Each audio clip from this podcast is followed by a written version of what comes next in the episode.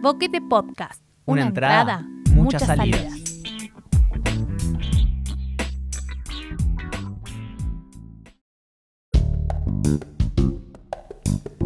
Poesía desde el encierro.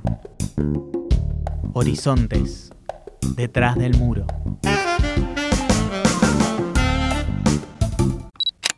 Episodio 29. Desborde. Y si fuera la tarde, calurosa pero la tarde, cuando el sol ya no cae en picada sobre la piel, quemando y sofocando. Y si fuera una tarde así, el sol escondido pero el calor todavía ahí, aunque escurriéndose como un caracol. Una tarde así, una tarde que va a ser larguísima porque es verano y la noche no llega más. Y mejor, porque es vacaciones y nadie quiere que llegue la noche. Esa tarde en que en una casa conurbana la pelopincho no descansa y no para de rebalsar y desbordarse. Una tarde así, en que él llega del trabajo, de atravesar la ciudad, de caminar las cuadras que separan la casa de la estación, con el cansancio acumulado de los días, del calor, llega y traspone el umbral de la puerta, deja su cartera de cuero negra de mano con hebilla dorada, saluda, come uvas, conversa brevemente y sube. Se recuesta casi vestido y cierra los ojos media hora. Después se levanta, se pone su malla naranja floreada, furor de los ochenta, baja, sale al jardín y se mete en el desborde de la pelopincho, que ya no es solo desborde de agua, sino desborde delicioso de sorpresa, de inusual, de felicidad veraniega con sus hijas, de sus hijas. Es ese vaivén, el agua cayendo de la pileta, la pileta desbordando y la presencia de su padre lo que la captura en ese momento, en ese lugar.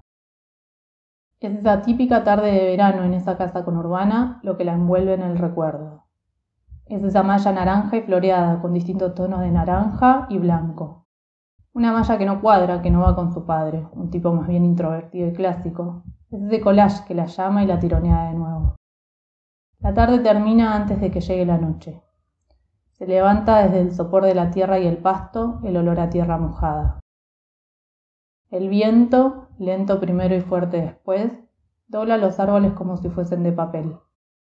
La inminencia de la tormenta, junto con los primeros botones, catapulta a todos fuera de la pileta y adentro de la casa. Tan dulce olor, agua de lluvia, tierra mojada. Tan amargamente arrancada de sus cuerpos, esa delicia de agua clorada ya tibia, aunque todavía refrescante.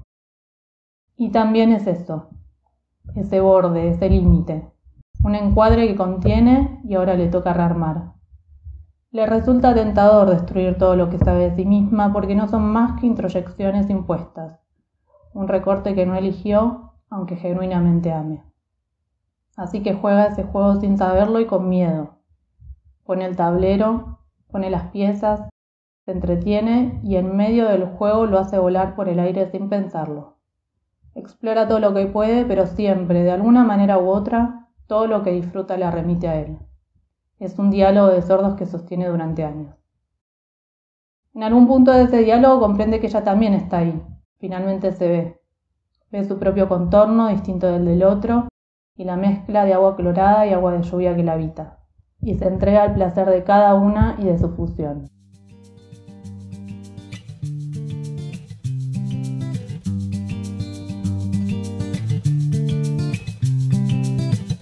Este poema fue leído por su autora, Cecilia Kastner, una amiga de la casa. Encontrala en redes sociales como arroba.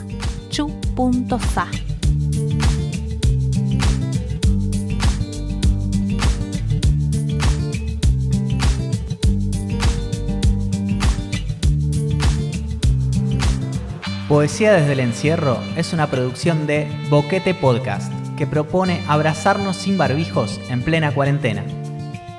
Si tenés algún poema o poeta que quieras compartir, escribinos a boquetepodcast.gmail.com Para no perderte ningún episodio, suscríbete a Boquete Podcast en Spotify, Anchor o Evox.